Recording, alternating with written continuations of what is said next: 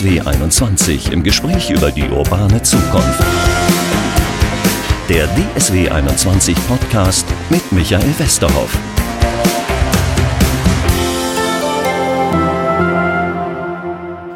Herzlich willkommen zur zehnten Folge unseres Podcastes. Wir tauchen heute ganz weit in die Zukunft ein. Wir reisen ins Innere des Menschen, ins Innere von Maschinen und beschäftigen uns mit Augmented Reality. Kompliziertes Wort kann man so übersetzen wie äh, erweiterte Realität oder sowas, Andreas Kohne? Genau, ja, so sieht's aus. Andreas Kohne ist bei mir, er ist Business Development Manager bei Materna in Dortmund. Materna, auch so ein Hidden Champion, Riesenunternehmen, weltweit tätig.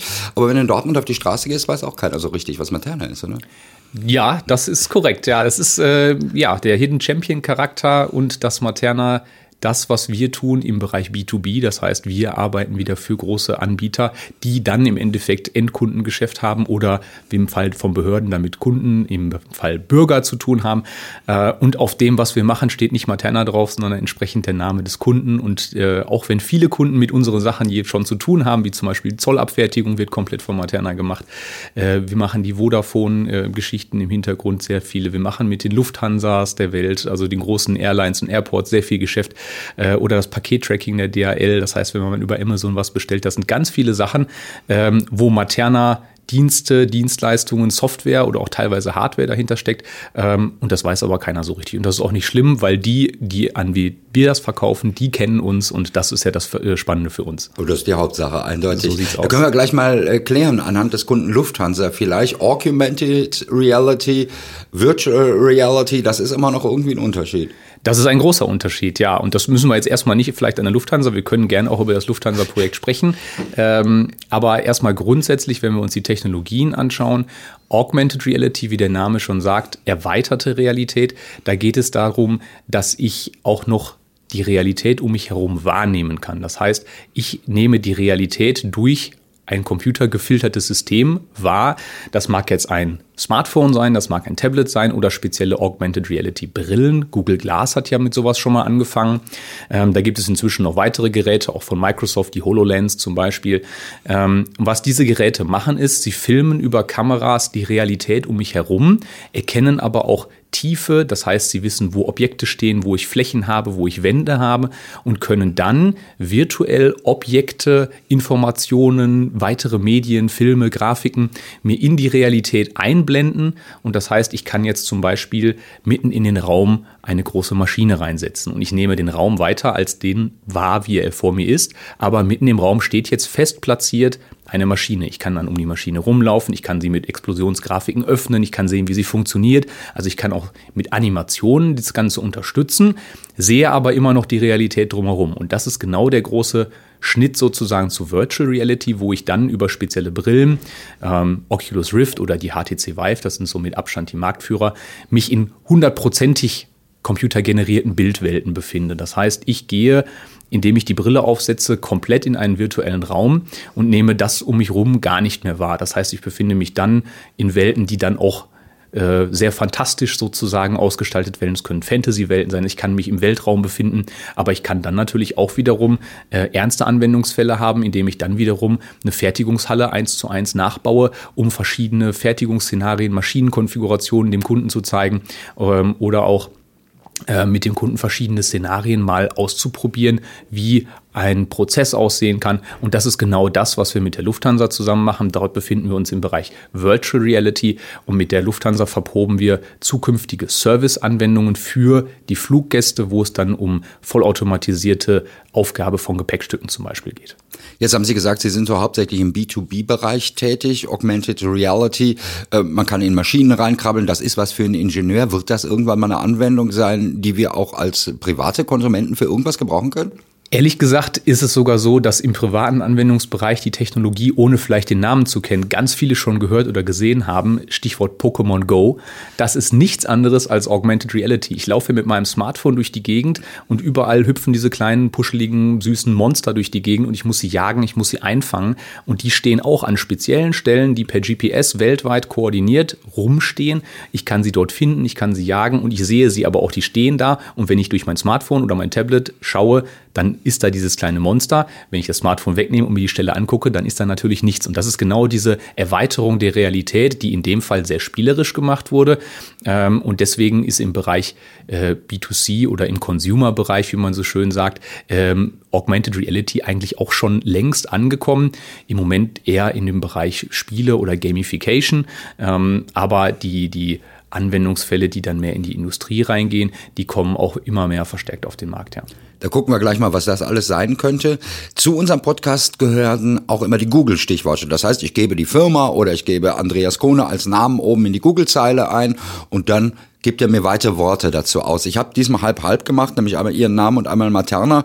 Bei Materna kommen wir ganz schnell auf Dortmund als erstes Stichwort. Natürlich, ganz klar. Hauptstandort Dortmund 1980 vom Dr. Materna und Herrn Andemollen hier als Spin-off der damaligen noch Universität Dortmund gegründet äh, und eine der lokalen und auch inzwischen natürlich seit vielen Jahren überregionalen IT-Größen, immer noch stark verwurzelt im Ruhrgebiet in Dortmund, stark auch mit der Technischen Universität hier verwurzelt ähm, und da ist Materna immer noch ganz klar verwoben mit Dortmund. Wir sitzen jetzt in einem Besprechungsraum von Materna. An der Wand sehe ich, muss mich etwas umdrehen, ein Bild, steht Materna drauf. Das scheint mir doch irgendwie, genau, Dresden ist es, steht drunter. Ja. Hättest vielleicht sonst gar nicht gemerkt. Genau, ähm, das ist so, dass unsere Besprechungsräume ähm, inzwischen laut ähm, den Namen bekommen haben von unseren Außenstellen sozusagen in Deutschland. Ähm, das gibt's auch schon in jeder großen Stadt mehr oder weniger, wo wir dann mit den Kunden sozusagen gewandert sind. Und von München bis Berlin, Hamburg, äh, von Norden nach Süden, Westen nach Osten gibt's inzwischen Niederlassungen von Materna und natürlich auch weltweit darüber hinaus in den Nordics äh, bis hin zu Amerika oder auch in den asiatischen Ländern haben wir jetzt angefangen, Vertriebsniederlassungen zu haben, bis nach Indien. Sie haben jetzt unter anderem in Denver irgendwie ein Projekt gewonnen an einem Flughafen. Das heißt, um einfach mal die Dimension darzustellen, was das für ein Unternehmen ist. Ja, genau. Also ähm, im nordamerikanischen Bereich sind wir vor allem mit unserem Airport- und Airline-Portfolio unterwegs, dass wir interessanterweise dann wiederum mit Virtual Reality ähm, unterstützen im Vertriebsprozess, um unseren Kunden frühzeitig Veränderungen in den Flughafenterminals zu zeigen.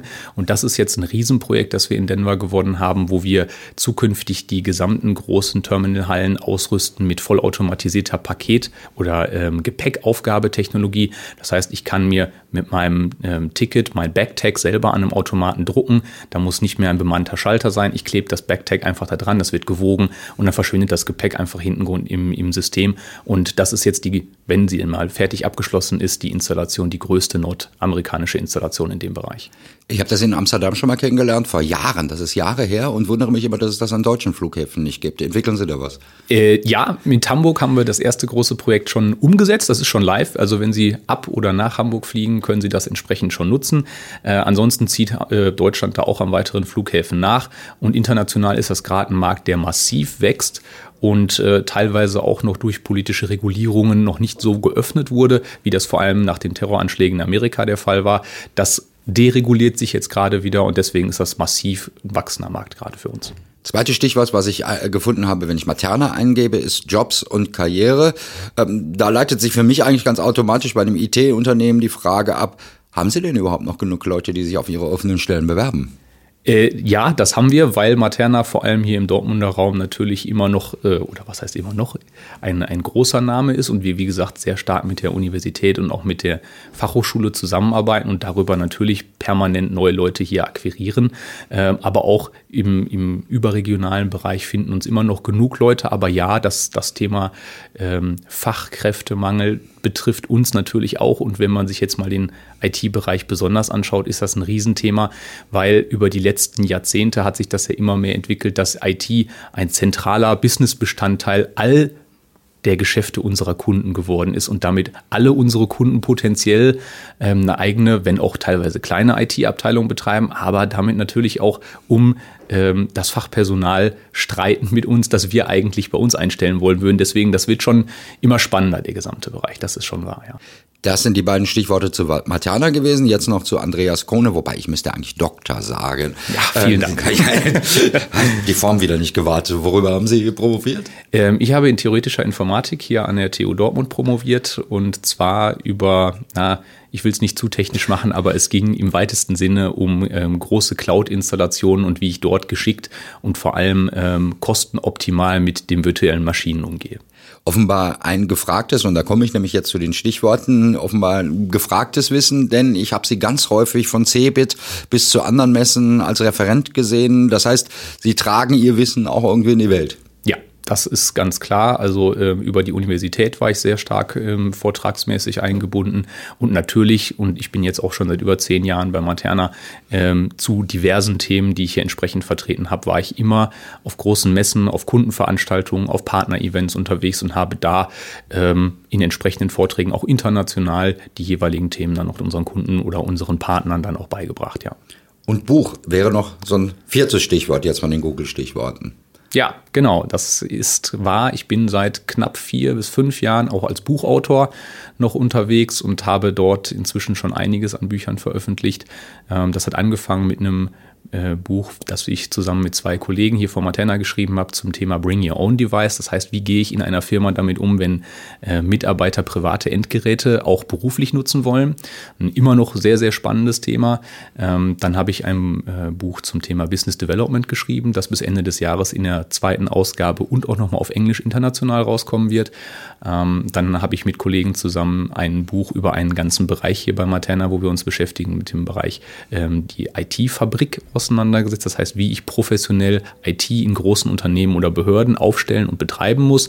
Ähm, und vielleicht nochmal ähm, kleines Geheimnis vorweg. Ich schreibe gerade ähm, mit einem Kollegen noch zusammen an einem Buch zum Thema Hackathons und das andere Buch, was ich mit drei Kollegen noch schreibe, ist zum Thema Chatbots, was auch nochmal gerade ein ganz, ganz großes Thema ist, das Materna auch inhaltlich sehr stark beschäftigt. Wann kommen Sie noch zum Arbeiten? Das mache ich in meiner Freizeit und am Wochenende. Da ganz äh, äh, zum Missgunst meiner Frau, ja. Das wollte ich gerade sagen. Das kommt bestimmt nicht so gut an. Also das äh, klingt nach viel Arbeit. Ähm, lassen Sie uns nochmal in Augmented Reality einsteigen. Wir haben uns natürlich, als wir im Vorfeld drüber geredet haben, überlegt, ja, ist das mal wieder, ja, wie man im journalistischen Bereich sagt, so eine Sau, die durchs Dorf getrieben wird, äh, die wir aber übermorgen wieder vergessen können? Oder ist das wirklich was Nachhaltiges? Ich denke, da haben wir jetzt mal wieder eine sehr, sehr nachhaltige Technologie, die ja auch, wenn man sich jetzt mal die Entwicklung anschaut, und das äh, sage ich auch gerne meinen Kollegen, die jetzt das zum ersten Mal sehen oder die mit vielleicht auch im privaten Bereich mit Pokémon das erste Mal damit in Verbindung gekommen sind. Äh, ich habe während meines Studiums bereits vor 15 Jahren einen ersten Fachvortrag zum Thema Augmented Reality gehalten. Ähm, das war damals alles noch nicht so luxuriös und groß und natürlich sah das auch mit den Computern und Grafiken damals ein bisschen anders aus. Äh, und als Equipment musste ich meinen großen Rechner mitbringen und ähm, ich hatte eine externe Webcam und konnte damit schon rumexperimentieren. Das hat aber schon funktioniert und das war das gleiche Prinzip wie heute, ähm, was in den letzten Jahren einfach dazugekommen ist, dass durch die Miniaturisierung äh, und die schnelleren Prozessoren ich heutzutage genug Rechenpower in meiner Hosentasche habe, äh, um Augmented Reality auch über mein Smartphone erleben zu können. Das ist im Grunde genommen das Einzige, was sich großartig geändert hat, dass die Endgeräte sehr viel kleiner und flexibler geworden sind ähm, und die Grafik einfach sehr, sehr viel besser geworden ist. Ansonsten ist das durchaus kein neues Thema, aber es rutscht jetzt immer mehr ähm, in den, in den Endkundenbereich und auch in den B2B-Bereich rein. Äh, und das macht die Sache durchaus spannend. Und wenn wir jetzt auch im Endkundenbereich bleiben, ähm, inzwischen unterstützt fast jedes Handy Augmented Reality und in zwei bis drei Jahren ist das Standardtechnologie geworden, die dann auch ähm, sicherlich in vielen Bereichen seinen äh, Zugang gefunden hat in jedes Smartphone. Und wenn ich durch die Stadt gehe, einkaufe, bekomme ich individualisierte Angebote eingeblendet. Wenn ich über den Laden drüber scanne oder wenn ich vor einem bestimmten Artikel stehe, bekomme ich dann noch das Sonderangebot oder ich bekomme weitere Artikel, die dazu passen und bekomme das direkt alles grafisch angezeigt. Das funktioniert jetzt schon, aber das wird noch massiv weitergehen. Äh, und vielleicht verschwinden ja irgendwann auch nochmal die Handys ganz und jeder hat nur noch so eine kleine Datenbrille auf. Und ich denke, das wird sich massiv durchsetzen. Ja, Sie sagen, äh, die Handys können das schon. Es nutzt bloß kaum einer für uns, von uns. Äh, ist das dann was mit QR-Codes oder wie funktioniert das? Wo halte ich mein Handy drauf? Genau, also das war sicherlich das Erste, dass man ähm, sogenannte Tracker brauchte, um überhaupt Objekte zu erkennen. Das waren im ersten Moment so Art QR-Codes. Das konnten auch QR-Codes sein und das können spezielle ähm, Objekte sein, die ich dann genau erkannt habe. Inzwischen ist das aber so, Stichwort ähm, AI, also Artificial Intelligence und Bilderkennung, dass ich in Echtzeit Objekte erkennen kann. Das heißt, ich kann meine App darauf trainieren ähm, und wir machen das jetzt gerade in einem großen Forschungsprojekt zum Beispiel mit äh, dem Fraunhofer IML hier aus Dortmund und dem ähm, Hafen in, ähm, in Duisburg und hier in Dortmund, dass wir Hafenarbeiter mit Augmented Reality zukünftig unterstützen werden. Und da geht es dann darum, vollautomatisch zum Beispiel Container zu erkennen, Schiffe zu erkennen. Aber in dem Moment, wo ich da dran vorbeilaufe, da kann ich jetzt nicht an jedes Schiff der Welt, an jeden Container einen Tracker dran kleben, sondern ich muss Merkmale finden, lernen, äh, um dann daran Informationen wieder zu kleben. Und das ist jetzt etwas, äh, was durch die Rechenpower, die ich aus einer Cloud heute in Echtzeit dazu buchen kann, zum Beispiel, ähm, sind ja im Grunde genommen den, den Möglichkeiten, die ich da heute habe, keine Grenzen gesetzt. Wo ist das Problem? Äh, die erkennen doch die Container heute schon. Warum müssen die das mit Augmented Reality machen? Weil ich dann in Echtzeit als Mitarbeiter an einem Container vorbeigehen kann und dann wird mir auf den Container ein kleines Schild geklebt, virtuell sozusagen. Da steht drauf, über welche Reederei ist das von wo, nach wo, mit welchen Zwischenorten mhm. transportiert worden. Was ist da für eine Ladung drin? Ist das vielleicht Gefahrgut? Muss ich damit sonst wie umgehen? Wie lange ist das hier gelagert? Wie kann ich mit den Stellflächen zukünftig umgehen? Also da kann man beliebige Informationen aus beliebigen Drittsystemen zusammenziehen und zu einem konsistenten äh, grafischen Erlebnis sozusagen in AR zusammenbauen, äh, das dann den Mitarbeitern im Hafen massiv hilft äh, in dem Tagesgeschäft dann. Ja. Sie haben gerade auch Handel angesprochen. IKEA experimentiert, glaube ich, auch damit rum. IKEA war einer der ersten, die auch im Endkundenbereich eine App mit AR rausgebracht hat. Das war auf ähm, dem Apple-Betriebssystem, als dieses neue ähm, AR-Kit heißt das bei Apple im Betriebssystem da rausgekommen ist. Die haben mit IKEA da die entsprechend erste Umsetzung gemacht. Ähm, damit kann ich sozusagen mein Zuhause virtuell erweitern, indem ich dort IKEA-Möbelstücke reinsetze, platziere, verschiedene Farbkombinationen ausprobiere, mir einen Tisch mit Stühlen dahin stelle. Ähm, das funktioniert heute so wunderbar schon. Das heißt, ich mache das zu Hause mit meinem Ding und lade dann irgendwie aus dem IKEA-Hintergrund das Billigregal runter oder wie funktioniert so das? So kann man sich das vorstellen. Ja, man installiert entsprechend die IKEA-App und ich kann dann zum Beispiel Billy als Regal mir in meine Wohnung stellen. Das wird auch perspektivisch entsprechend verzerrt. Das klebt genau richtig auf dem Boden und an der Wand. Ich kann es beleuchten und das sieht wirklich so aus, als wenn das da wäre. Und dann kann ich einen Screenshot davon machen, kann das vielleicht auch noch grafisch konfigurieren, kann sagen, was für eine Lampe könnte noch gut dazu aussehen und dann kann ich damit zu Ikea gehen und sagen, genau das bitte und dann wird mir das ausgeliefert. Ein ähnliches Prinzip gibt es, glaube ich, auch bei Bekleidungsherstellern schon. Die experimentieren auch damit. Gerade wegen Onlinehandel. Steht mir das jetzt oder steht mir das nicht? Ja, genau. Also es wird ein bisschen unterschieden. Zum einen äh, im Onlinehandel. Das heißt, die ähm, versuchen natürlich jetzt die Hersteller oder die, die großen Marktplattformen ähm, ihre Ma Märkte zu ergänzen digital. Das heißt, ich kann auch zu Hause mir meinen Schuhstore einrichten und dann meine tollen Schuhe zu Hause schon mal virtuell schauen, wie würden die aussehen. Ähm, das Probe anziehen ist natürlich immer noch ein Problem. Und da kommen wir jetzt in einen Bereich, das sind dann die sogenannten Smart Mirrors, wo auch dann mit, mit AR-Technologie gearbeitet wird. Und das versuchen natürlich auch dann die Retailer in ihren Läden zu machen, ähm, dass mir dann sozusagen über meinen Körper das Kleid übergeblendet wird. Und dann, ähm, wenn das halbwegs funktioniert, und das funktioniert schon relativ gut, es gibt schon ein paar Flagship-Stores, die sowas anbieten, ähm, dann kann ich natürlich daran anbieten, so, du hast dir jetzt dieses Kleid ausgesucht und dazu würde noch wunderbar dieser Strohhut und dieser Schal aussehen. Und wenn du dann noch diese Schuhe kaufst, dann hast du das Sommeroutfit super. Und das äh, ist gerade auch noch massiv im Kommen. Ich glaube, ich habe das mal in Tokio oder in Singapur gesehen. Bei uns habe ich das noch nicht gesehen. Äh, Gibt es irgendwen, der schon anwendet? Ähm, es verproben mehrere Läden. Ich könnte jetzt keinen Namen nee. nennen, der das macht, ja.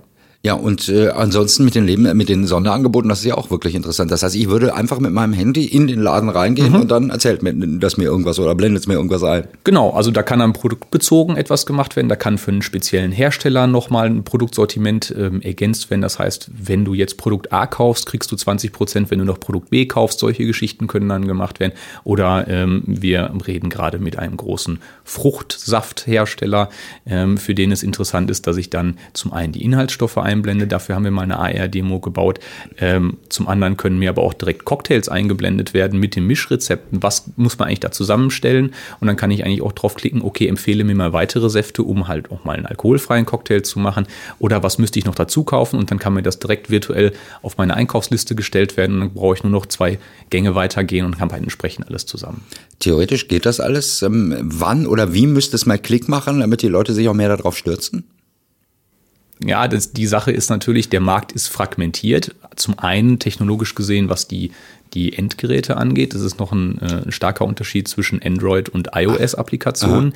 Die haben eine andere technische Basis für die AR-Applikation und zum anderen müsste dann ja jetzt einer der großen Retailer, ohne jetzt Namen zu nennen, müsste ja jetzt vorpreschen und sagen, wir stellen jetzt zentral eine App zur Verfügung oder ergänzen unsere existierende Shopping-App um einen AR-Anteil und die müssten dann dafür sorgen, dass dann die ganzen Produkthersteller, die Lebensmittelhersteller zum Beispiel, dann wiederum diese App mit Content befüllen. Ja, also das ist im Moment noch so eine Geschichte, dass man jemanden braucht, der sagt, ich gehe jetzt mal als erster voran und ich baue mir ein ganzes Netzwerk, ich baue mir eine, eine Umgebung auf, in der sowas Sinn macht. Ansonsten sind das natürlich Einzellösungen, die einzelne Hersteller natürlich machen, äh, die dann zum Beispiel über Gamification-Ansätze, also äh, Verspielung hm. sozusagen von. Gamification, schön ja, Wort. Genau, ja. also das heißt, ich kann ähm, das Einkaufserlebnis spielerisch ein bisschen interessanter machen, indem ich sage, äh, wir machen jetzt eine kleine Schnitzeljagd durch einen Supermarkt. Ja, und wenn du äh, drei Produkte von uns reinpackst, dann kriegst du äh, ein paar Bonuspunkte, die zeigen wir dir an und dann kannst du dich noch mit den anderen Shoppern aus deiner Familie vergleichen und dann kann herausgefunden werden, wer, wer der größte Shopper ist oder wer am meisten gespart hat. Solche Geschichten kann man wunderbar spielerisch umsetzen, aber wie gesagt, ähm, das kann im Moment, dafür müsste sich dann eine Supermarktkette zum Beispiel entscheiden, das zu machen oder eine, ähm, ein großer Anbieter, bei dem es dann auch Sinn macht. Und sobald das wirklich einmal funktioniert, dann möchte ich dafür wetten, dass die Endkunden sich auf so eine App draufschmeißen und äh, durch die Supermärkte laufen, nur um dann da äh, der, der, was weiß ich, der günstigste Milcheinkäufer der Woche zu sein. Sind wir Deutsche da vielleicht skeptischer als andere Nationen? Bei uns kommt immer sowas relativ spät, habe ich den Eindruck. Äh, definitiv, ja. Es gibt ja das Wort German Angst. Ja. Also äh, die Deutschen haben äh, immer Angst, äh, wenn es um Daten geht. Das ist ja auch alles berechtigt. Die DSGVO, die jetzt zum 25. Mai eingeführt wurde, hat ja auch nochmal sehr stark das in Deutschland und auch im europäischen Raum geregelt, wie mit Daten umzugehen ist, wie Daten zu schützen sind. Das macht die Sache auch in vielen Bereichen komplizierter, weil ich vor allem von den Leuten im Vorfeld die Erlaubnis haben muss, solche Daten überhaupt verarbeiten zu können. Das heißt, auch um solche Angebote machen zu können, die individualisiert sind, muss ich die Person ja ziemlich genau kennen. Ich muss das Kaufverhalten kennen, ich muss die Produkte kennen, für die sich diese Person interessiert. Und das hat natürlich mit einer massiven Verarbeitung von personenbezogenen Daten im Hintergrund zu tun. Und da, ja, haben die Deutschen immer noch sehr viel Angst vor. Und da sind die Amerikaner oder die Asiaten sehr, sehr viel weiter, weil die sagen einfach oder die haben es akzeptiert, dass persönliche Daten inzwischen eine eigene digitale Währung geworden sind, mit denen ich mir dann sozusagen die Rabatte einkaufe. Würden Sie sich wünschen, dass da vielleicht in unserer Gesellschaft liberaler mit umgegangen wäre? Äh, sagen Sie, diese Datenschutzgrundverordnung, oh Gott, wie schrecklich? Hat auch wieder ein zweischneidiges Schwert. Äh, zum einen als, als Lieferant von Software- und Medienlösungen würde ich natürlich sagen, das wäre für uns sehr viel einfacher, weil man, äh, wir können ganz tolle Projekte uns überlegen und die bei dem Kunden vorstellen, aber die scheitern dann manchmal vielleicht auch am, am Datenschutz, weil dann gesagt wird, ah, das wird schwierig oder ich kriege vielleicht die Erlaubnis nicht oder ich möchte den Leuten keine Angst machen. Ähm, auf der anderen Seite hat der Datenschutz natürlich seine Berechtigung und ich möchte auch nicht, dass jeder meine Daten hat und alles über mich weiß, der gläserne Benutzer, ja, also das, solche Geschichten, das möchte ich natürlich alles nicht.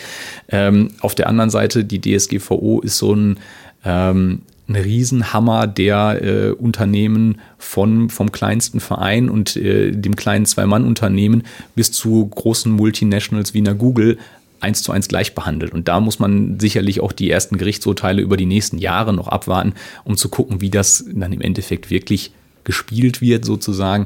Ähm, und dann wollen wir mal gucken, wenn sich das wieder so ein bisschen eingepegelt hat und äh, der ganze Hype, der jetzt immer noch äh, auch in der Presse ist, äh, wenn sich das ein bisschen gelegt hat, dann wollen wir mal gucken, wenn wir wieder in die Realität kommen. Hat das für Sie eine Bedeutung, dass es diese Diskussion in Deutschland und Europa gibt? Also insofern, dass Sie vielleicht bestimmte Projekte dann lieber in Amerika testen? Also das, was wir machen, wie gesagt, wir haben ein paar tolle Ideen, die man mit dem Kunden mal diskutiert, wie wir das nachher umsetzen, das wird sich zeigen. Ähm, aber im Softwareraum Amerika sind wir ja nicht wirklich unterwegs. Da sind wir mit dem Airport- und Airline-Geschäft unterwegs. Aber was das angeht, sind wir doch eher bodenständige Deutsche. Ähm, wie gesagt, mit der Firmenzentrale hier ähm, in Dortmund. Und das heißt, was wir an Software entwickeln und an Software auch an Ideen entwickeln mit unseren Kunden, das sind schon Sachen, die auch erstmal für Deutschland oder den nahen europäischen Raum auch ausgelegt sind. Und damit der DSGVO unterworfen sind und das muss natürlich auch alles sauber gespielt werden. Womit man die Leute vielleicht auch überzeugen kann, das ist durchaus auch eine medizinische Anwendung, die für mich für die Gesundheit gar nicht schlecht ist. Können Sie das mal erklären, wofür wir dann das im medizinischen Bereich gebrauchen können? Natürlich, also Augmented Reality kann natürlich auch einem Arzt sehr stark dabei helfen, ähm, Patientendaten, die ich schon erhoben habe, äh, Medikamentionspläne äh, live einzublenden, wenn der Kunde reinkommt, ja, und ich kann ähm, Röntgenaufnahmen äh, über einen Knochen drüber legen, um zu schauen, wie sieht es jetzt vielleicht aus, ist das gut verheilt. Ähm, ich kann aber auch in der Ausbildung von Ärzten ähm, Sachen machen, die vielleicht vorher gar nicht so möglich wären. Das heißt, ich kann auch einzelne Organe virtuell aus einem Körpermodell herausziehen, sie vergrößern, sie mal aufschneiden, um zu gucken, wie funktionieren die eigentlich. Und das kann ich heutzutage wunderbar mit AR oder auch mit VR machen, ohne dafür wirklich jemanden sezieren zu müssen oder mir irgendwelche Fachliteratur anzulesen, die dann mir nur Fotos zeigen kann. Also da kann ich natürlich digital heutzutage auch schon sehr, sehr viel machen, vom wirklich äh, von der Ausbildung bis hin zum, ich sag mal, Live-Betrieb beim Arzt. Aber da kommen wir natürlich auch wieder dann äh, dahin, wo liegen die Daten, was wird damit gemacht. Aber das ist dann erstmal noch ein anderes Thema. Sie haben jetzt viel geschildert, dass eigentlich viel theoretisch zumindest oder auch praktisch umsetzbar ist, aber dass es man der eine oder anderen äh, Ding, Ecke noch hakt und dass sich es noch nicht ganz so durchgesetzt hat. Wenn wir mal so in fünf oder zehn Jahre blicken, inwiefern wird das Thema uns alle beschäftigen oder werden wir es in der Hosentasche haben? Ja, wie gesagt, ich habe das ja gerade schon ein bisschen erwähnt. Ich glaube noch nicht mal mehr, dass man es in der Hosentasche hat, sondern dass es so klein und so tragbar geworden ist, dass ich es eher als Brille mir vorstellen kann. Vielleicht sogar irgendwann mal als Implantat in Form einer, einer äh, permanenten Kontaktlinse. Ähm, da gibt's ja die wildesten äh, ja, Utopien, Dystopien, wie auch immer man das sehen möchte. Äh, Thema Body Extensions, dass ich mir dann irgendwelche Sachen implantieren lasse. Die Schweden machen das schon. Ganz genau, es gibt ja auch schon äh, diese ähm, RFID-Chips, die ich mir unter die Haut setze, ja, um genau. in der Diskothek zu bezahlen und solche Geschichten. Äh, und das wird definitiv auch dann in den Bereichen weitergehen. Also das wird definitiv kommen und AR ist etwas, das wird, glaube ich, in den, in den kommenden fünf oder zehn Jahren vollkommen in unserem Alltag eingebaut werden. Und ich bin es einfach gewohnt, zusätzliche Informationen aus der digitalen Welt, aus der Cloud ähm, in meine Realität eingeblendet zu bekommen. Jetzt bin ich gespannt. Am Ende unseres Podcasts haben wir immer so eine Rubrik mit den drei Lieblingsorten, ob bei Ihnen jetzt virtuelle Lieblingsorte kommen. Nein, das sind ganz klassische physisch anlaufbare Orte. Ähm, Sie sitzen auf dem Sofa und gehen da mit dem Handy dann irgendwie hin. Nein, das sind alles Sachen, die ich vollkommen offline tätige. Also ähm, um dieser ganzen ähm, Virtualität zu entkommen, äh, mache ich etwas sehr ähm, physikalisches. Ich gehe sehr gerne Bogenschießen, äh, weil das sehr den, den Verstand fokussiert und ich nur noch mich mit der Technik dem Bogen, dem Pfeil und dem Ziel auseinandersetzt und alles andere ausblenden muss. Und wenn äh, dann jetzt mein Handy dauernd klingeln würde, dann funktioniert das gar nicht. Und das mache ich sehr, sehr gerne, um einfach mal äh, ja fast schon meditativ ein bisschen zur Ruhe zu kommen. Und das kann ich zum Beispiel hier am Romberg Park empfehlen. Das ist ein sehr, sehr schöner Ort, wo ich immer wieder gerne hingehe und wo ich dann auch zur Ruhe komme. Das ist Aber nicht indem Sie Pfeilchen schießen. Oder doch, machen Sie das am Romberg Park? Am Romberg Park gibt es einen eigenen Bereich nur zum Bogenschießen. Ah, das ist ja interessant. Das ist ein Tipp, den Rombergpark kenne ich, aber diesen Bogenschießenbereich habe ich noch nie gesehen. Äh, was haben Sie noch für Orte? Waren das schon zwei oder war es nur einer? Das war Ort? bis jetzt nur einer. Der andere ist ähm, eher eine Aktivität, die an vielen Orten in Dortmund zu tätigen ist, aber meine Frau und ich lieben es, auf Flohmärkte zu gehen und da als kleine Tipps ähm, der ich glaube, im Jahr vier oder fünfmal stattfindende Florian im Westfalenpark ist sehr, sehr schön bei schönem Wetter. Sonst macht das alles, also Verkäufern und Käufern, keinen Spaß, äh, weil es uns immer so ein bisschen die Möglichkeit gibt, mh, in die Häuser oder in den Überschuss von Wohnungen und Häusern von Personen reinzuschauen, immer so ein bisschen mit den Leuten ins Gespräch zu kommen, weil man da schon die ein oder anderen Schätzchen findet. Das macht uns einfach Spaß. Äh, das machen wir sehr gerne. Und ansonsten der Nachtflohmarkt im ähm, Dortmunder Depot in der Nordstadt, der ist auch sehr zu empfehlen. Das ist ja so, so ein totaler Kontrast ja zu Ihrem wirklichen beruflichen Feld, oder? Korrekt, aber das muss auch so sein, weil äh, sonst bräuchte ich mir eigentlich morgens nur noch die Virtual Reality Brille aufsetzen und äh, das ist dann doch ein bisschen viel. Ist das wichtig? Jo, ist ja auch ein Tipp für uns andere Arbeitnehmer. Ist das wichtig, was äh, total anderes zu machen? Ich empfehle das einfach nur, um sich selbst wieder ein bisschen zu entschleunigen und dann auch wirklich ähm, ja digital zu fasten und absichtlich mal das Smartphone auszuschalten, zu Hause zu lassen.